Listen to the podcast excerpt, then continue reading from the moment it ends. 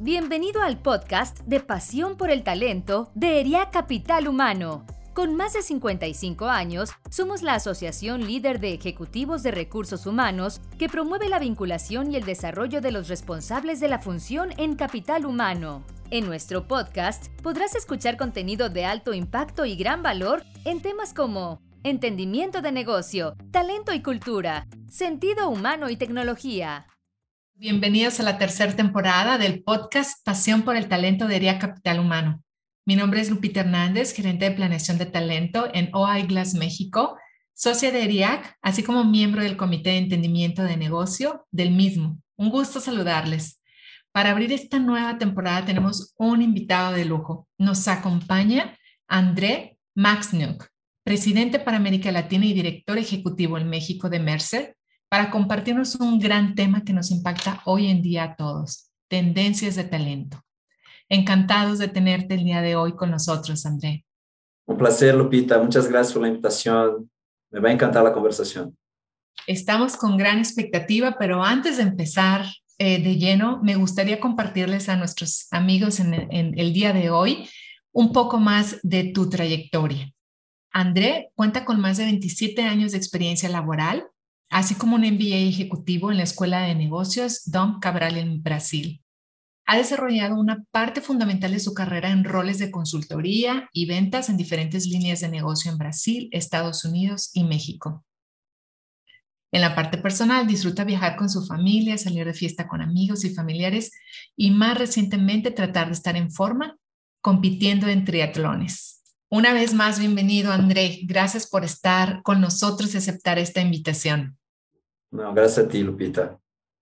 Y pues ahora sí que nos encanta a nosotros iniciar con, estos, con esta sesión de podcast con una pregunta eh, rompehielos y nos gustaría preguntarte, ¿qué es lo que hizo que tomara la decisión de hacer lo que haces hoy en día? Eh, bueno, más o menos rompehielos, ¿no? La verdad que la pregunta puede ser un poco profunda, pero a ver, eh, yo, yo, creo que hay diferentes aspectos. Eh, primero, eh, quizá el lado más personal. Eh, hoy mencionaste los triatlones, la verdad es que el tema de salud para mí ha sido algo fundamental para mantener el equilibrio, la cabeza. Y, y hoy para mí funciona como una gran terapia, no solo para mantener la salud, pero también por una gran terapia, ¿no? Y me dio como un, no sé, un chip que cambió hace más o menos cinco, seis años, que dije, no, ¿sabes qué? Quiero regresar, y ahí empecé a, a, a, buscar como amigos para entrenar juntos y hoy la verdad es que después de mucho tiempo ya puedo decir que estoy en forma y eso, eso me ayuda mucho. ¿no? Entonces yo creo que lo principal fue un poco una combinación de, de salud, de, de, de, equilibrio con la tarea profesional y también sirve hoy para mí como un poco de meditación, algunas cuestiones clave, incluso personales y profesionales, logro resolver cuando estoy corriendo, cuando estoy nadando porque es un momento importante, ¿no? Y, y profesionalmente te voy a decir que eh, por qué y por qué estoy acá. Yo creo que es eh, el gran objetivo de hacer impacto. Eh, yo, eh, vamos a hablar un poco más adelante de algunas tendencias, pero es muy, es muy difícil desvincular lo que uno hace en el mundo corporativo y el impacto que tiene en la sociedad, impacto que tiene en las personas, ¿no? Y Mercer siendo esta empresa de, de que queremos hacer la diferencia en la vida de millones de personas. A mí, la verdad que lo veo muy, muy completo, siendo exitoso en el mundo profesional, poder traer hasta este, este impacto a la, a la gente, ¿no? Y, y, más recientemente, trayendo impacto no solo a México, pero a Latinoamérica. Tuvimos un año 2021 bastante positivo en términos de traer buenas cosas para nuestros clientes y para, y para la sociedad. Entonces, la verdad es que esto, mi principal motivación de estar aquí hoy es, es justo poder tener ese tipo de discusión y, y, traer nuevas ideas y nuevas perspectivas para que la gente viva mejor.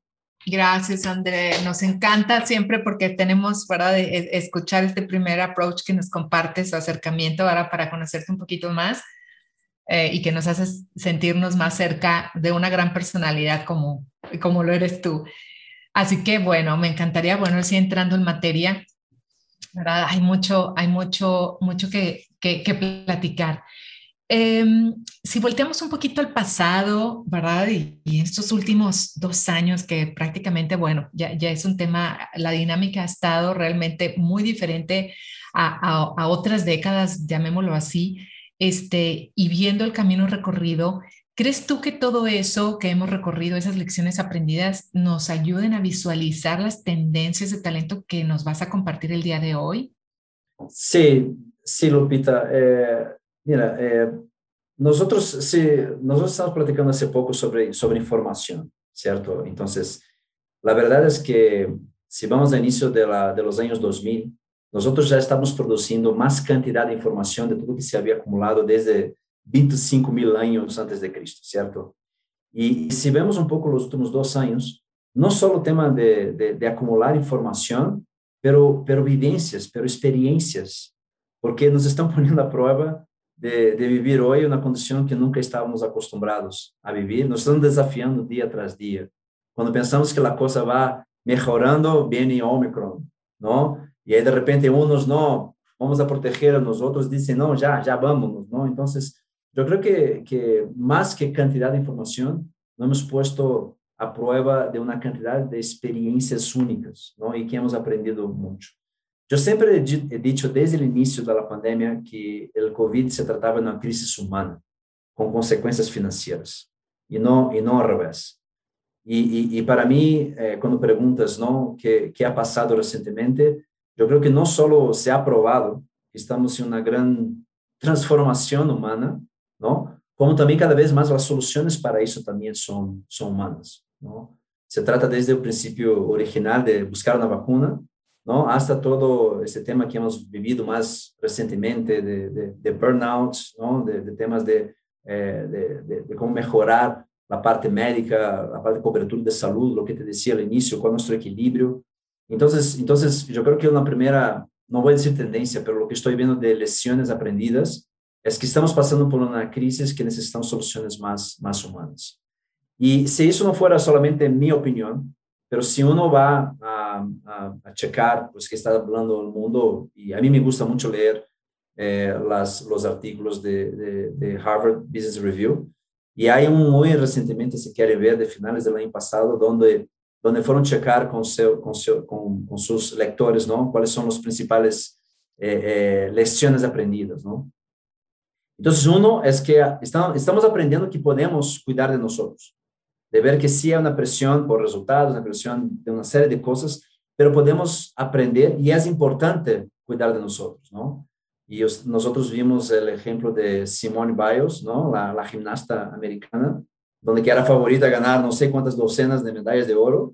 De repente dice, no, yo estoy bajo super presión. Y en el momento quizás sería un momento mágico de su carrera, fue súper valiente decir, no, no voy a competir, ¿no? Então, eu creo que uma das coisas que para mim me emociona dizer é que sim, necessitamos e podemos cuidar, e é importante cuidar de nós. Em eh, esse eh, mesmo artículo, não, o valor das conexões humanas e o valor da conexão humana presencial, eh, que, que aún hemos sido resilientes e seguimos com nossos negócios, com nossas vidas de maneira remota, pois o valor que tem o contato humano, não? E a hora que começamos a regressar, tendo esse contato, pois nos llena de energia, não? a importância de apreciar os outros, não? Eh, que saúde é, é prosperidade, não é dinheiro é prosperidade, saúde. Estamos vendo quanto mais saúde, de hecho, somos mais ricos como como como pessoas, não? E o que estamos cambiando. Então, eu acho que uma grande tendência, eu creo que esse lado humano, não? Desde a crise e, e, e ver que as soluções também são humanas. Agora, por outro lado, por outro lado, eh, estamos construindo um novo um novo mundo, não?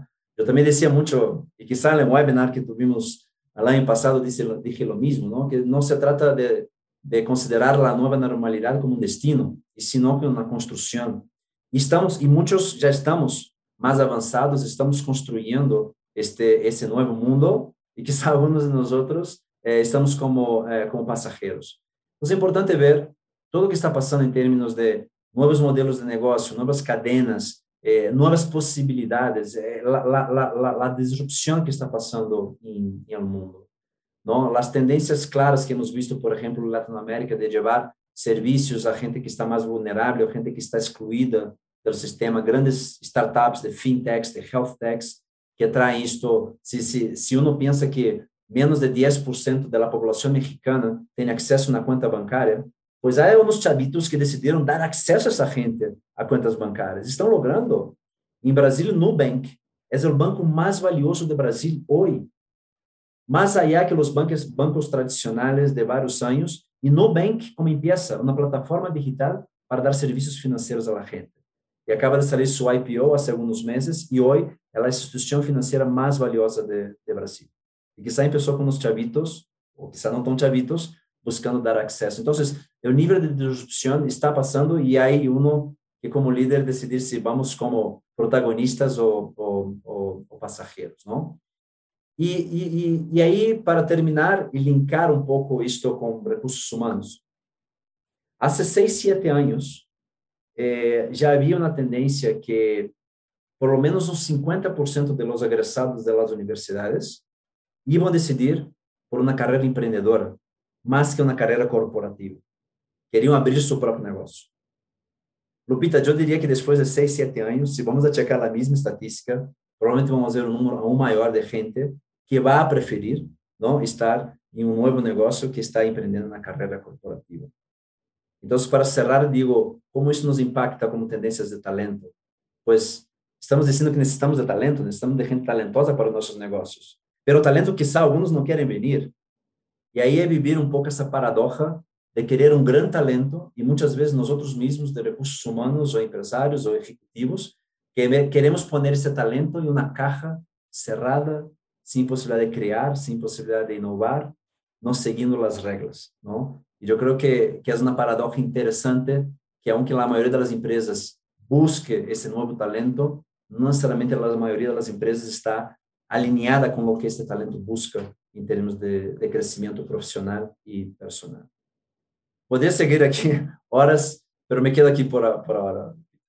Gracias, gracias André. No, definitivamente como nos lo has compartido, muchos, muchos conceptos nos compartiste ahorita y, y, nos pones justamente a más, bueno, a imaginar conceptos quizás nuevos, que inclusive algunos fueron nuevos para mí, de todo eso que está allá afuera, ¿verdad? Y que justamente esa es el, la dinámica que tenemos que entender para justamente ahora ver hacia el interior qué podemos hacer o como tú dices, qué postura debemos de tomar como responsables, ¿verdad?, de talento este, y como, como pues, e, equipo de recursos humanos. ¿Cuáles consideras, aunado a esto que nos has compartido como preámbulo y como contexto, que son entonces aquellas tendencias que van a ser como las dominantes y o aquellas que nos sugerirías nosotros, eh, pues tener más, como decimos, en prioridad? Sobre todo muy orientado a aquello donde quizás nosotros podamos tener margen de acción, ¿verdad? Este, ¿Cuáles consideras que serían esas tendencias principales? Sí, mira, a mí me encanta de hablar de, de tendencias y a veces no tanto, porque yo creo que no hay limitación. Estamos hablando de intervalos infinitos de cosas que están pasando y por muchas veces vemos en la historia que una bien chiquita pasa a ser una predominante el futuro. Pero si quisiera como destacar, por lo menos lo que he visto em nossos estudos, coloquei hablado com o mercado, com clientes, etc., e leído em alguns, eh, alguns artículos. Mira, eu creio que a primeira grande tendência eh, que estamos vendo para 2022 é, é o tema de burnout. Okay? Eh, já venimos em ritmos muitas vezes acelerados de transformação e digitalização, e, a, a, e se añadimos dois anos, quase, não, de, de, de pandemia, a força laboral, nossos colaboradores já estão cansados física e mentalmente. De hecho, em nosso último estudo, eh, hacemos um estudo de tendências globais que com gosto podemos regressar depois com resultados, com estatísticas um pouco mais apuradas. Eh, pero perguntamos a ejecutivos, perguntamos a profesionales de recursos humanos y preguntamos a colaboradores una serie de, de, de, de temas. Y del lado de los empleados, de los colaboradores, 77% de esos colaboradores que participaron en nuestro estudio se dicen cansados y en riesgo de burnout. Entonces, eh, se si hablamos con líderes también. Entonces, yo creo que una gran tendencia para 2022, primero, va a ser cómo lidiar con esto. Depois, se queres, profundizamos um pouco. O segundo tema é, é como, de, como comentava antes, que, que estamos cambiando, certo? Estamos cambiando modelos de negócio, estamos cambiando modelos de supply chain, estamos cambiando a nível de tecnologia, estamos é, encontrando novas formas de chegar e de, de, de interactuar com, com clientes. Então, quando vemos internamente que vai passar com o talento, que vai passar com as organizações, a verdade é essa, toda essa redefinição do futuro do trabalho e como as companhias, ou quizá poderiam pensar como as companhias vão generar ventaja competitiva em seus novos modelos e como redefine o futuro do trabalho para alinhar com essas metas de, de negócio. E aí podemos profundizar por alguns exemplos, não? Como como o próprio trabalho físico vai vai cambiar, não? Então, como vamos redesenhar o trabalho para permitir flexibilidade, um ambiente mais híbrido, agilidade, não? E aí desde oficinas, sistemas de tecnologia, digitalização, sistemas de desempenho, uma série de coisas que está ah, associada ao hecho de como de como trabalhamos hoje, não? O outro tem que ver com a experiência de trabalho. Então, Lupita mencionava este egressado da universidade que quer como criar um novo mundo, quer impactar e etc. E lo ponemos em cajitas, não, para ser o que estou pedindo, não? E, e, aí pode ser tanto produtivo como como como de liderazgo. Creo que em todos os as áreas temos aí áreas de, de, de, de oportunidade, ¿no? Pero, pero ¿cómo vamos a redefinir la experiencia con este nuevo empleado o con este nuevo colaborador? Eh, eh, ¿Cómo vamos a, escucharlo? Eh, eh, ¿Cómo vamos a definir sus posibilidades de desarrollo, de crecimiento, las interacciones, las oportunidades de carrera? ¿Cómo vamos a redefinir su paquete de beneficios? Compensación, es la compensación tradicional de las carreras tradicionales, es compensación agile, es compensación por skills, ¿no? Há uma estatística muito interessante de los últimos anos quando observamos onde está o turnover em las companhias. Eu vou dizer que as taxas de rotação de gente que foi contratada durante a pandemia pode ser hasta três vezes mais alta de gente que havia sido contratada antes da pandemia. Eu creo que minimamente nos dice como está indo a experiência. De quienes já estávamos, já entendemos a cultura da companhia e quem estamos entrando e como estamos acompanhando isso. Eu acho que é um indicador inteiro. Temos menos de dois anos de, de dados, todavia, mas é uma tendência, mas é uma estatística interessante, tá não? Então, eu acho que la, entonces, segunda, a primeira outra vez burnouts, a segunda, como vamos definir esse futuro do trabalho, e que são a terceira, eu diria, o tema de ESG. Ah, então, nós já havíamos falado, não? ESG pues los que no son familiares, ¿no? Environment, social y governance, uh, globalmente, como sido desde el foro de Davos antes de la pandemia, já discutia o impacto dos executivos uh, em, la, em, la, em la sociedade, em el clima, e como muitas vezes as métricas financeiras ou as metas de desempenho das organizações estavam alinhadas a trazer um mundo melhor. Então, definitivamente já era uma tendência posterior, mas impressionante como isso como isso está cada vez mais alto. E, e, e, e minha visão é como vivemos uma crise humana que traz vários desses temas, não? De, de maneira mais evidente, quando estamos mesclando isso com uma nova geração de milênios, de zetas, que têm uma forma diferente de ver o mundo ou que estão menos pacientes com algo que não seja equilibrado, eu creio que isso passa desde o nível executivo, desde o nível da sociedade, até o nível dos seres humanos que trabalhamos, a buscar isso como como uma como um objetivo de vida que está mais allá do lado do lado profissional. Então, eu eu outra vez, no, é, burnout criar o futuro do trabalho e o tema de ESG, eu diria que são três de, de algumas das grandes tendências que veo hoje. No, fenomenal, André. Creo que, como decimos, podemos hacer un podcast de cada una de ellas, pero bueno, vamos tratando, ¿verdad?, de sacar el más jugo posible el día de hoy. Los tres, híjole, grandes temazos. Burnout. Vamos a, me gustaría profundizar en, en cada uno de ellos, como, como eh, ¿verdad?, lo, comentaste. Ante la coyuntura actual, ¿no? Que, que pareciera, bueno, la dinámica del día de hoy nos exige justamente, o las empresas nos, nos hemos visto, ¿verdad?, en la situación de justamente hacer cada vez más con menos, desarrollar, eh, como lo digo yo, eh, sin querer queriendo estamos desarrollando un doctorado, ¿no? En manejo de crisis, ¿verdad? O en muchos otros eh, retos que a las diferentes aristas del negocio a nuestros colaboradores les está dando.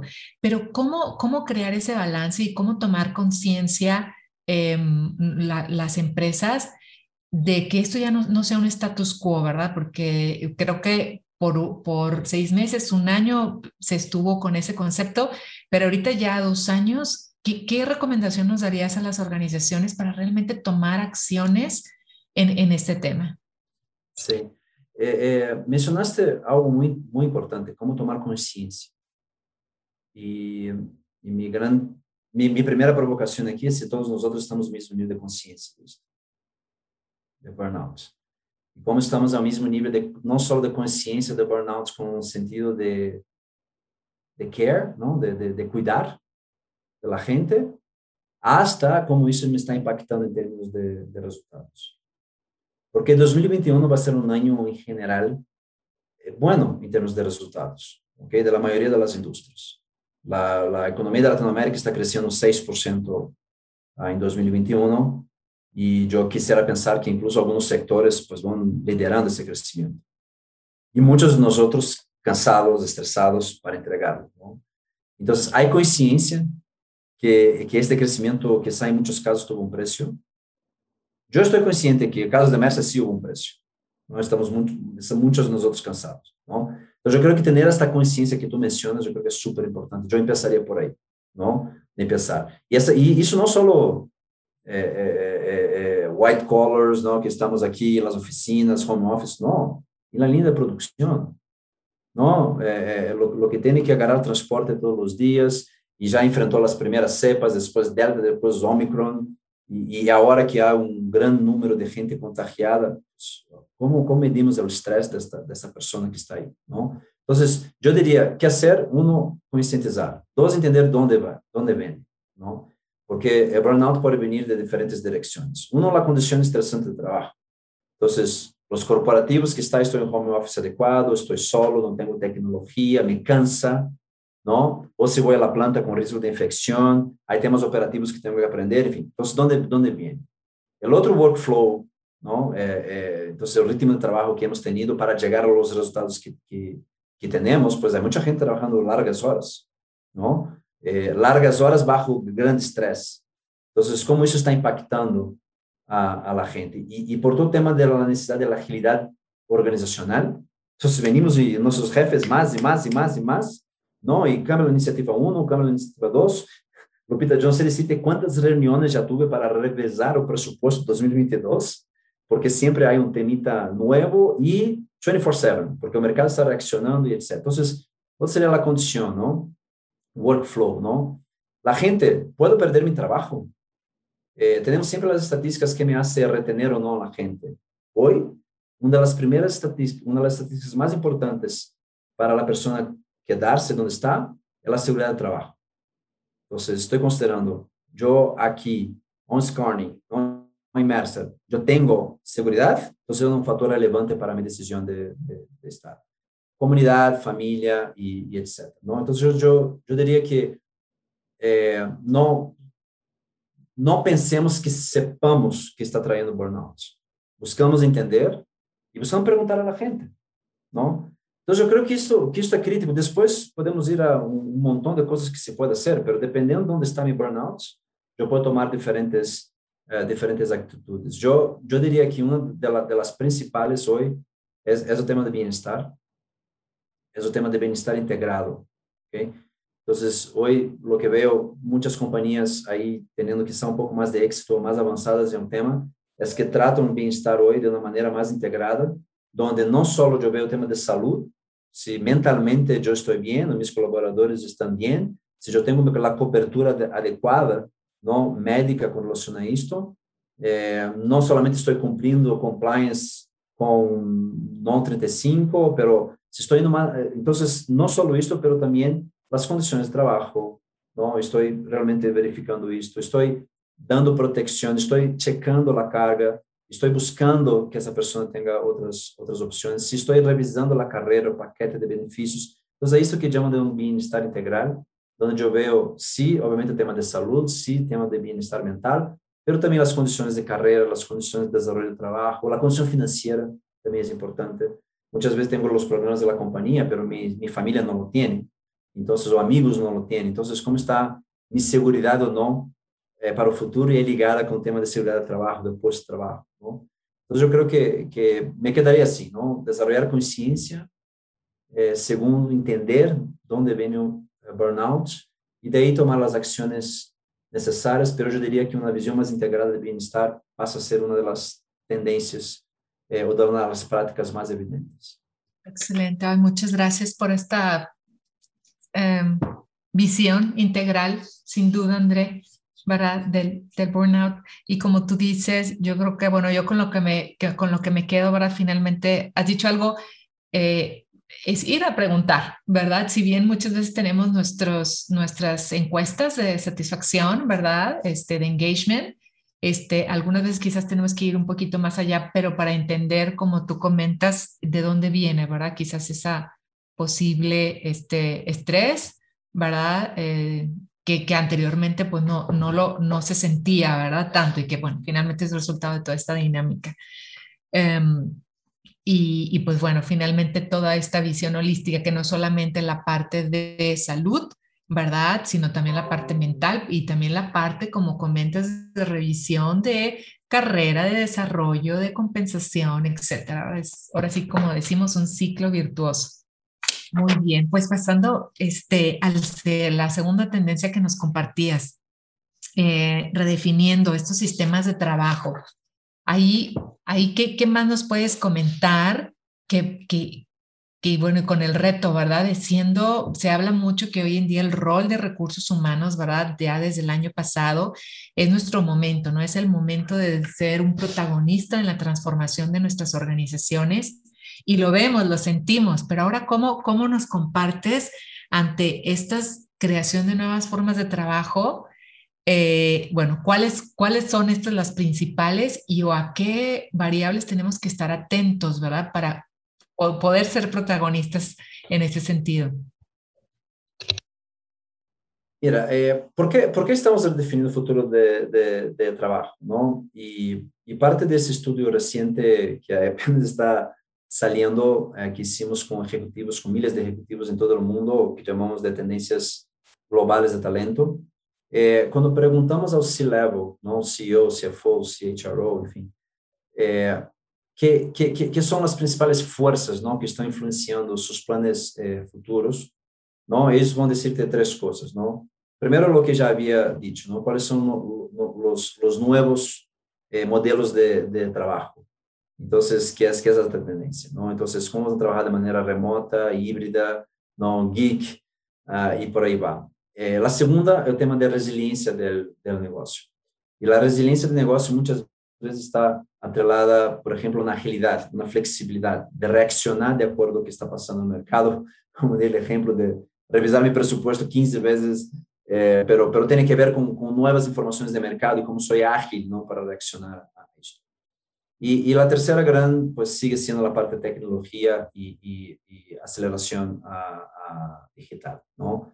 Então, eh, todos estamos conscientes que a que a pandemia trajo uma necessidade, eh, uma necessidade super importante ou super necessária, não, de, de, de necessidade de, de, cambiar radicalmente o que uh, lo que temos, não? E pero a grande maioria põe isto, esse tema de cambio organizacional como um dos principais eh, desafios, não?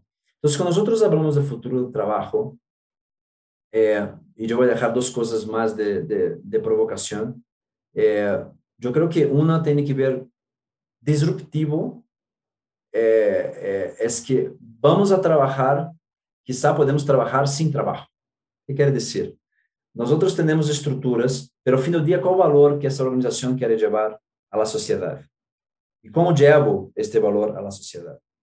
Então, quando eu estou enfocado em um outcome, em um resultado, o que quero impactar, deixa-me ver como levo isto a sair. E que algumas vezes pode ser que eu necessite de uma organização, de uma hierarquia tradicional, mas pode ser que uma parte necessite de competências, de estruturas e de talento que não está disponível. Ou que, ou, ou que é caro reunir todos, sei, aí, aí, aí em Monterrey, por exemplo, não? É, outra, quizá eu pensando em este impacto que quero levar, é, quizá eu não seja a única pessoa que tem a capacidade de desenvolver soluções. Então, busco associações. Então, busco, não sei, uma aliança com uma startup, busco criar um conselhos ou, ou, ou enfim.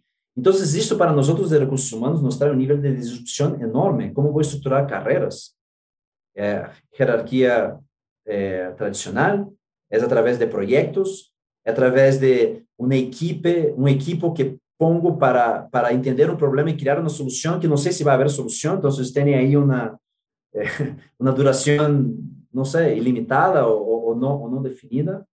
Entonces, cuando, cuando hablamos de trabajar sin trabajo, yo creo que la propia redefinición de qué es el trabajo y de cómo la gente puede producir bajo hoy un ecosistema totalmente disruptivo, condiciones totalmente disruptivas, ¿no? Probablemente pasó contigo, Lupita, de, de, de gente que, que, hoy quiere trabajar desde España o quiere trabajar desde Cancún. Y, y, si yo quiero contar con esta persona, ¿qué hacer? ¿no? Entonces, y, y, esa persona puede ser, otra vez, de los egresados de la universidad, no quiere seguir una carrera formal. Entonces, ¿cómo yo puedo ser más atractivo? Entonces, yo creo que las organizaciones, siendo la provocación más disruptiva, é, que quizás as organizações terão que reinventar seus próprios sistemas e o futuro do trabalho está aí, não? Então, se meu futuro trabalho são carreiras tradicionais, esquemas de compensação tradicional, não cuidar do bem-estar, que alguém para produzir tem que estar em Monterrey de lunes a viernes de 9 a 6 da tarde, hum. ou vacações de seis dias ao ano, então, eu creio que vai ser mais mais difícil, não? E o outro lado, eu creio que está um pouco mais pues así, menos, eh, no, todavía provoca, provocador, pero yo tuve una, una entrevista con un ejecutivo el año pasado que tiene miles, quizás docenas de miles de, de empleados, y este ejecutivo diciendo, yo quiero ya encontrar la fecha que vamos a regresar todos a la oficina, pero 100% a la oficina, porque yo no quiero que esa persona que esté allá afuera esté produciendo, si yo no estoy controlando, ¿no? Entonces yo creo que la otra son sistemas de confianza, sistemas de tecnología, de digitalización, donde yo puedo sí mensurar desempeño, ¿no? Analizar desempeño, pero bajo una nueva relación de confianza, ¿no? Y no bajo una relación de desconfianza que desafortunadamente muchos de los sistemas tienen, tienen hoy. Entonces, eh, entonces sabemos que necesitamos tener más, un sistema más híbrido, un sistema más flexible, eh, una compensación más ágil, eh, mayores oportunidades de carrera, quizá carreras más horizontales y menos verticales. Entonces, el otro, cómo, cómo nos ajustamos. Entonces, de esa segunda tendencia, yo diría, los ejecutivos saben que estamos cambiando modelos de negocio y cuestionan si vamos a ser ágiles o suficientes para cambiar nuestras estructuras de, de, de trabajo. ¿no? Entonces, ¿qué hacer? Yo creo que tener buenas y profundas eh, discusiones con C-level de las organizaciones, tener una buena dosis de creatividad, ¿no? E mais importante, como eu engancho a organização em tudo isso. Por isso que eu o tema da da experiência. Não? Hemos aprendido o processo criativo eh, hoje eh, é processo de definição de solução. o processo de definir soluções através do processo criativo necessitamos maior diversidade, necessitamos maior inclusão, necessitamos maiores perspectivas distintas, não? Então, como eu engancho a organização na busca, na busca dessas soluções, não? Nós hicimos em, em imersa em toda a Latinoamérica no ano passado uma sessão extraordinária virtual para capturar que la, como a gente quer trabalhar no futuro. E aí encontramos coisas que, por exemplo, eh, a maior parte da gente quer trabalhar desde casa pelo menos três vezes por semana. Há um certo porcentagem da gente que já não quer regressar à oficina. Hay cinco solamente, menos de 5% de la gente quiere ir a la oficina todos los días. Un otro porcentaje de la gente dice que nuestros sistemas son horribles, que hay que mejorar todos los sistemas de tecnología, ¿no? Pero eso pasa de, de buscar entender el problema y de ahí empezar a direccionar un poco esa parte de, de, cómo va a ser el trabajo en el futuro. Ahora sí que me dejas como, como decimos, con mi mente con un sinfín de ideas que empieza, ¿verdad? De, ahora sí que muchos cuestionamientos. En, en este, en este, bueno, y, voy a acotar mis preguntas, ¿verdad? Este, Em, pero en estas nuevas formas de trabajo y, y, considerando, ¿verdad? Nosotros quizás como, eh, si bien en este foro tenemos de diferentes tipos, ahora sí que de, bueno, la mayormente de, de, México, este, pero muchas veces traemos una cultura tradicionalista, como tú dices, ¿no? Con cajitas, con que no percibimos si alguien lo tenemos para una ruta de carrera y va para eso. Nos cuesta trabajo pensar que si lo traigo yo para logística, que se me vaya a servicio a clientes, se me vaya a ventas ¿Cómo, qué, qué, qué, nos dirías a las organizaciones precisamente para empezar a tener, a darnos el permiso de, de, que si no somos, como tú dices, no tenemos esa apertura, esa expansión o esa libertad, eh, pues a mi interpretación pareciera que nos vamos a quedar atrás, ¿verdad? Este, pero ¿qué nos dirías quizás a las organizaciones que todavía, eh, si bien creo que, bueno, hemos, se hay, no, todas traemos algún tipo de innovación, pero creo que todavía estamos en ese gran paso, ¿no? Precisamente para, como tú dices, el trabajo que no es trabajo, o sea, ya sin tanta parametrización, sin tanta estructura, pero creando esos sistemas de confianza, este, ¿qué, qué, qué nos recomendarías? Eh, tú, tú, tú, ya dijiste algo muy importante para mí, Lupita, que es la concientización. Y la concientización en, en el nivel más alto de la, de la, de la organización. Y si no hay, si no hay un enganche con, con CEO, con C-Level, con los directores, yo creo que es muy difícil. Eh, y, y de repente se quiere una atención porque tú estás desarrollando talento, desarrollando nuevas competencias que quieren ir más allá, pero se choca com uma visão mais mais tradicionalista. Se eu quero ver o meio vaso lleno, eu creio que é um processo que estamos passando de, de, de aprender com tudo isso, não? E, e nós outros temos tenido experiências riquíssimas com nossos clientes, incluso incluso aí de, de Monterrey, uma das empresas mais tradicionais é, que estão aí, pois as discussões estão passando com o CEO da companhia de como vai ser esse futuro trabalho. Então, isso é extraordinário, porque depois cascadeia e facilita muito o trabalho de nós outros que estamos em recursos humanos, não? Então, essa, essa, essa conscientização é muito importante. Então, eu creio que o profissional de recursos humanos que busca levar esse nível de conscientização ao C-level, não? É, eu creio que essa que é uma labor fundamental. É, o outro é, é servir de coach, não? Eh, eu creio que abaixo, abaixo de, de los níveis directivos, pues há muitos eh, diretores, gerentes, supervisores, people managers que são que são que são extraordinários. Eh, como como darles mais relevância dentro da organização, não? como darles espaço, como me encanta, me encanta quando vejo, quando em minha carreira passada vinha alguém de recursos humanos falar comigo de minhas aspirações e me mencionava um projeto interessante dentro da companhia que eu poderia dedicar-me, não? Então, me dava uma energia. Então, eu creio que vocês em recursos humanos, nós outros em recursos humanos, temos a estabilidade de ler a, a, a, organização e ir enganchando a organização pouco a pouco. Então, eu creio que esse tema de conscientização, vendo meio vaso lleno, eu creio que estamos passando por um processo, isso vai vir, até porque eu creio que a competitividade futura vai depender desta evolução, não? E, e como pode provocar isso? Eu creio que através de conscientização de los de los líderes e, e servir como coach da organização, incluso de unidades de negócio que podem desafiar-se um pouco mais. En tu experiencia, André, digo, y para antes de concluir ahorita en esta segunda tendencia, eh, precisamente para llegar a esas nuevas formas de trabajo y siendo, con, con como decimos, con una escucha activa, ¿qué, sugerencias podrías eh, darnos, verdad, para las organizaciones? Es, es como decimos, ¿qué es primero, el huevo o la gallina? Me espero a que la gente me exija, bueno, más que me exija, empiece a preguntar, yo empezarme a topar con pared, o es algo que más las organizaciones tenemos que ir proactivamente a proponer? Yo, yo siempre voy a sugerir proactivamente, porque eh, quizá este ejecutivo, como comenté hace poco, que conversamos recientemente, ya, ya se está quedando para atrás, ¿no? Y, y tú, Lupita, como una, una stakeholder de relevancia dentro de la organización, si no funges, no funges como agente de cambio, y quedar en la parte reactiva, porque siempre nos, vamos a, nos van a bobear como todo trabajo, ¿cierto? Entonces, a ver, todos outros somos. chegamos à oficina, ao, ao, meu, ao meu escritório, enfim, com 50 horas de coisas que fazer, certo? Todos, todos os dias. E nós vamos decidir sobre 8, 10, sabe. e isto vai definir o futuro. Então, se nós não começamos também a priorizar esses temas, pensando que a largo prazo vão ser temas fundamentais, pois, pois vai ser muito mais difícil. Não?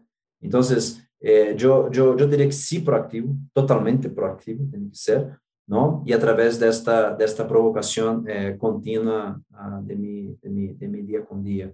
Eh, eh, lecturas, e, mira, a internet está llena de estatísticas, llena de estudos, Mercer mesmo temos vários, então, va. E como escuchar tecnología.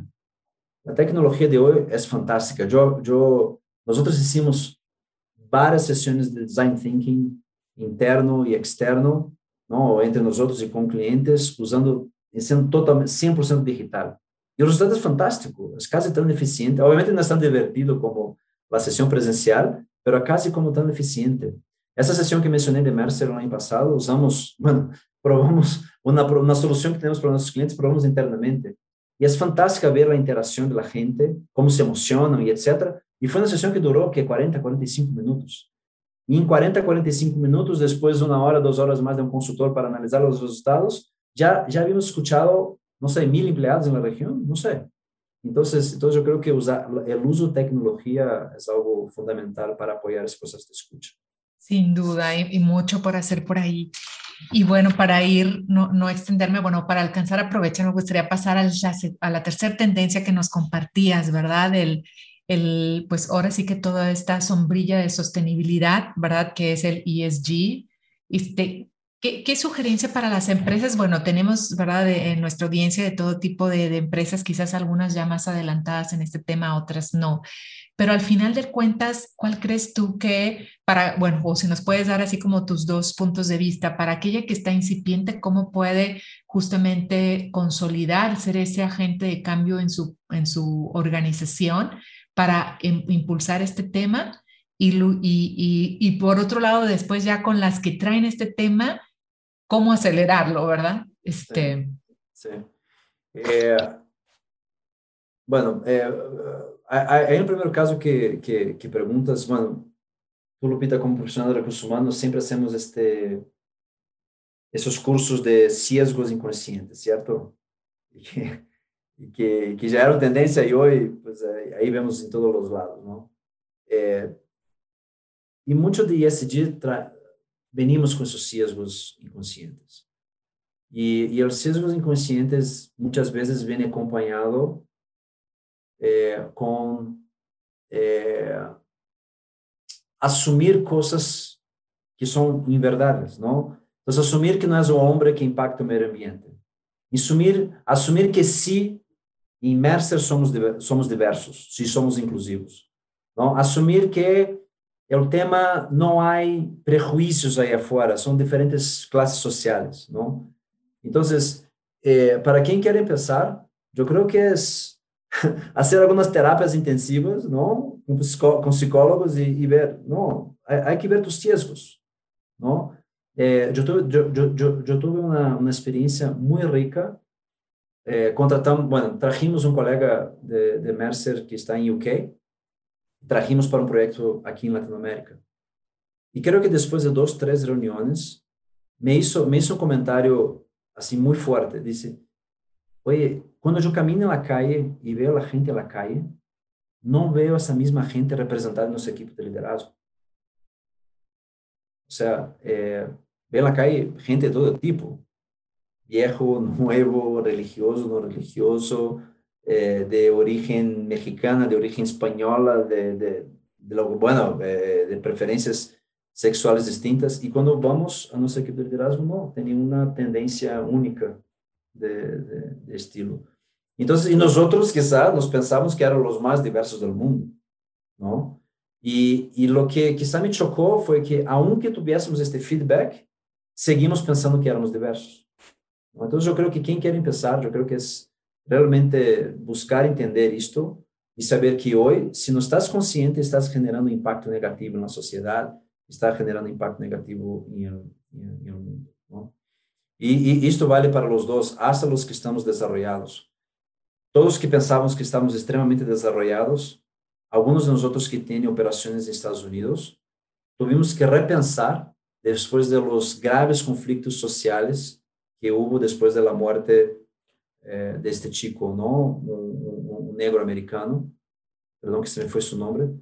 Eh, depois disso entramos em conflitos e tudo que pensávamos que teríamos nossas excelentes não políticas de diversidade e inclusão, vimos que não y que la verdad incrementó la tensión dentro de las organizaciones. Y yo tuve la felicidad de escuchar un, un, un joven negro de, de, Nueva York, de nuestra oficina, Assim, dizendo vocês pensam que entendem de, de, de diversidade. Pero todas as políticas que têm nunca han ajudado a diminuir as tensões que temos na oficina. Então, eu creo que esse tema foi algo para mim super forte que já basta hoje, não? Então, como os mais, os mais, os mais desenvolvidos, quizás eu pediria como ensinar-me, pero se pode contribuir com eh, com algo, eh, eu creo que uno é definir a aspiração, a ambição e metas. Eh, la, se si todo el tema de ESG, de mejorar diversidad, equidad e inclusión, de mejorar, de disminuir el impacto en el cambio climático, de cuidar, de, de contribuir para un governance más eficiente, todo isso vai quedar somente deseo se não tem uma aspiração muito clara de onde queremos chegar, não? E quais as metas que queremos chegar. Queremos ter 50% de líderes mulheres em 2025, não? Queremos diminuir não, nosso nosso impacto de ser carbon neutral em, em tal fecha, não? Que são algumas coisas outra vez que já se estão praticando, mas eu diria que, isso se está refinando muito. E para recursos humanos, mais que isso, não só definir essas metas, mas como essas metas empiezam a entrar dentro das metas de desempenho dos grupos executivos, do restante da organização, incluso como isso define a compensação futura desses executivos. Eu creo que estamos migrando hacia, hacia aí, não? Eh, e la e la e la outra é como é como definimos antes, não não não juzgar, escuchemos a la gente, não? E veamos se realmente não só nos consideramos inclusivos, mas somos inclusivos, não? É, e, em todas essas áreas, não? É, a gente que me pergunta hasta hoje, eu, sou uma pessoa super aberta na organização, de vez em quando invito os chavitos para na, na charla, algumas vezes me arrependo porque são brutalmente verdadeiros, pero, pero, pero me questiono, por que temos vasos de plástico na oficina? Por que temos botelhas de plástico em nossa sala de reunião?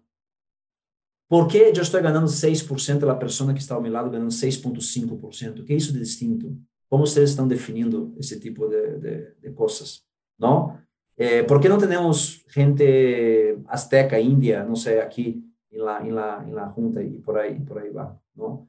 Entonces yo, yo, yo, yo, creo que tiene que ser un proceso continuo. Y finalmente, se define la aspiración, defino las, las metas, yo soy, yo puedo definir el journey, ¿no? Yo puedo definir ¿no? la carretera que queremos y enganchar a la gente en esto. Yo, yo me sorprendo y me emociono todos los días con los, con los ejemplos tan bonitos que tengo de gente quizá que no tiene recursos, pero hace impacto tan, tan fundamental en la sociedad. Entonces, abracemos a esta gente y demos espacio a ellos, ¿no? Para que ayuden a definir también algunas de las aspiraciones y algunas de las metas de la organización. Que no quede solamente un bonito cuadro colgado, ¿no? y, y, y que podamos, eh, de hecho, vivir esa experiencia. Wow. me queda, me, me, me, encanta, me encantan, bueno, ahorita todo esto que nos has compartido, André. Este tema creo que todavía, bueno, para algunas empresas no es tan nuevo, para otras sí. Y yo creo que también quizás más bien como tú lo has comentado, la relación o la correlación que tiene nuestro rol como recursos humanos con esta tendencia de ESG. Este, creo que para mí ahorita es lo más valioso que quizás también nuestros, eh, toda nuestra audiencia lo, lo, valore como tal, ¿verdad? Y me quedo mucho en ese tercer punto con lo que tú comentas. Bueno, primero, eh, pues saber que es un tema de tendencia y que hay que eh, empaparnos del tema, ¿verdad? Entenderlo, comprenderlo y permearlo a la organización, dependiendo ahora sí que de la estrategia que traiga cada organización. Pero tú has dicho mucho escuchar a la gente, ¿verdad? De escuchar así como estas reuniones que nos compartes que, que, te, dabas, que te has dado la oportunidad. Creo que esas son sin duda un excelente ejemplo y, este, y acción a, replicar. Eh, y pues estar abiertos, ¿verdad? Abiertos a esa diversidad, a traer eh, nuevos perfiles, nuevos. Perspectivas eh, y a ser humildes, ¿verdad? Como tú dices, que muchas veces pensamos que ya lo tenemos o que vamos bien, pero todavía es como seguir pensando en ese out of the box, ¿verdad? Para seguir expandiendo. Bueno, esas son las grandes ideas con las que me quedo en este tema de ESG.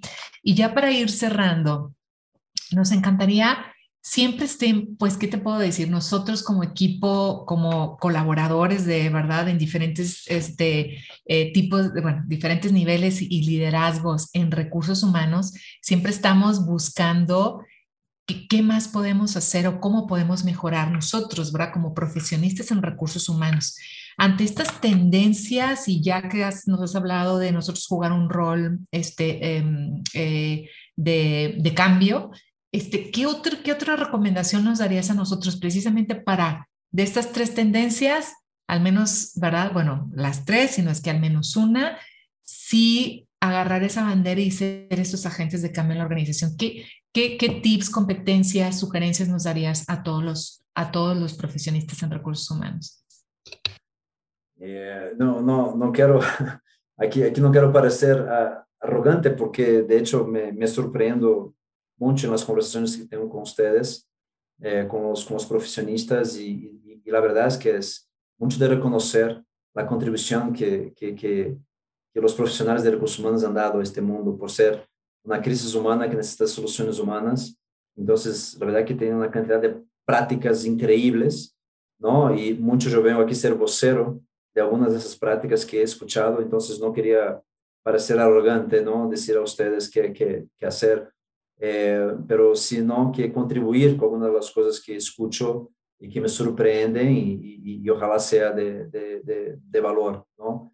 Eh, yo, yo diría lo que platicamos hasta aquí, un poco de tendencias y, y, un profesional, un director, un ejecutivo que está enganchado con esto y otra vez va a llevar esto 24/7 ¿no? en su forma de, hacer las cosas. Hay que equilibrar. Yo, yo diría aquí que hay una que es más importante que la otra y creo que el segredo va a ser el equilibrio de, esta, de esas cosas. Ahora, hay algunas, algunas provocaciones a la función del recurso humano de la misma manera que provocamos las estructuras más jerárquicas de las empresas, pues también recursos humanos que esté más adelante de su tiempo y provocando. Y yo creo que en la comunidad de RIAC, yo he escuchado varias historias padrísimas eh, de, de, de, de, gente que está siendo más disruptiva. No tengo algunos buenos ejemplos, tanto ¿no? de ese CEO que mencioné que está discutiendo el futuro del trabajo, como outras instituições que já estão mais avançadas em implementar práticas. Então, eu creio que discutir isto é, é algo muito, muito interessante. Agora, diria, diria que algumas coisas me, me, me saltam como, como, como recomendações ou o que he escuchado. Um tem que ver com burnout, porque se não, se não reencontramos este equilíbrio da força de lo que está na linha de frente de produção, lo que está na oficina atrás, este, sabemos que, eh, que, que não produzimos como quando estamos necessariamente estressados na oficina de lunes a viernes de 9 a 6. E uh, um estudo passado dizia que as melhores ideias vêm quando estamos duchando-nos. E, e assim é verdade. Então, contribuir para que a gente tenha sua melhor capacidade mental para produzir ou criar, eu creio que é fundamental e recursos humanos têm uma capacidade enorme de poder fazer isto. A outra é que os novos modelos não, eh, eh, de negócio que estamos discutindo, pois dependem de novas competências. Não? Nuevas competencias, nuevas carreras, nuevos tipos de gente que no estaba acostumbrada a, a, a ir a a y con eso vienen nuevos conceptos ¿no? de, de, de reprogramar o resetear carreras, de cómo recompensar a la gente por diferentes eh, resultados que no necesariamente contribuyeron para la meta de margen este año, pero sin embargo tem um valor fundamental na forma como nós vamos operar no futuro. Então, como fazer não reequilibrar um pouco e que é um conceito que hemos provocado ou, ou, ou hecho com clientes de compensação mais agile. Então, essa compensação que todos os anos vemos mérito, vemos bono e promoção. Será que não deveríamos provocarmos um pouquinho mais? Alguém que entrou em um projeto importante, eu vou a crear una disrupción con modelo tradicional para remunerar o reembolsar a esa persona de manera distinta o pagar, en fin, porque esa es la palabra más apropiada. Y un otro concepto eh, eh, es un concepto que hemos platicado bastante, el tema de, de, de buscar compensar más por, por, las competencias y desarrollo de competencias ¿no? dentro de la, de la. ¿no? Entonces, si seguir, obviamente necesitamos ser eh, orientados a resultados, Pero outro, há projetos, há competências super importantes da organização e necessitamos ser habilidosos a quizá remunerar a estas a estas competências, não? E, e, e, a última, e a último, o último ponto que pondria para recursos humanos é que todo esse tema de tecnologia, digitalização, uh, aunque as organizações e o próprio recursos humanos já han avançado em relação a isto, eh, eu pensaria a questionar, são, são eficientes, não? Eh, se acuerda, creo que te acuerdas que hace unos años algunas empresas grandes como IBM o Accenture decidieron terminar con todo su proceso que tenían de evaluación de performance tradicional porque eles custava centenas de milhões de dólares e viam que o nível de eficiência era, era baixo. Será que deveríamos questionar alguns dos sistemas que temos internamente em recursos humanos ou incluso na organização e que sai invertir muito mais em experiência do colaborador, experiência do cliente, não? La la eh, la generação de empatia, não? Que sejam experiências mais como dizia, como estávamos conversando ao início, não? Eh, si vamos a un río, nos bajamos para buscar oro, pues la primera, pues no sé el nombre de del instrumento este que vamos a buscar, ¿no? Entonces, primero viene tierra, viene rocas, etcétera, y, y, las roquitas de oro quizá no, no, no están fáciles de, de, de, entender, ¿no? Entonces, ¿cómo, cómo, cómo generar esta empatía en relación a lo que realmente importa para la organización a través del uso de tecnología, a través del uso de una tecnología que mejore la experiencia con, con, con un empleado? Y cómo hace, y cómo recursos humanos, con base en esa tecnología, puede ser mucho más ágil, ¿no? En el sentido de identificar esas competencias, de promocionar los que tienen que ser promocionados y dar indicadores más sólidos eh, más blanco y negro para, para, para el negocio. Ah, pues que, que cuánto, cuánto hemos aprendido el día de hoy, André, y más. Y, y, bueno, si bien algunos conceptos, como decimos, ya los hemos vivido, otros los hemos escuchado, pero creo que, bueno, me ha encantado, nos das, nos dejas como mucha integridad o, eh, o conceptos, ¿verdad? O cómo, cómo ligar todos estos conceptos que nos has compartido el día de hoy. Este, eh, podríamos aquí seguir por un buen rato, pero creo que ya es, ¿verdad? Estamos justo en tiempo.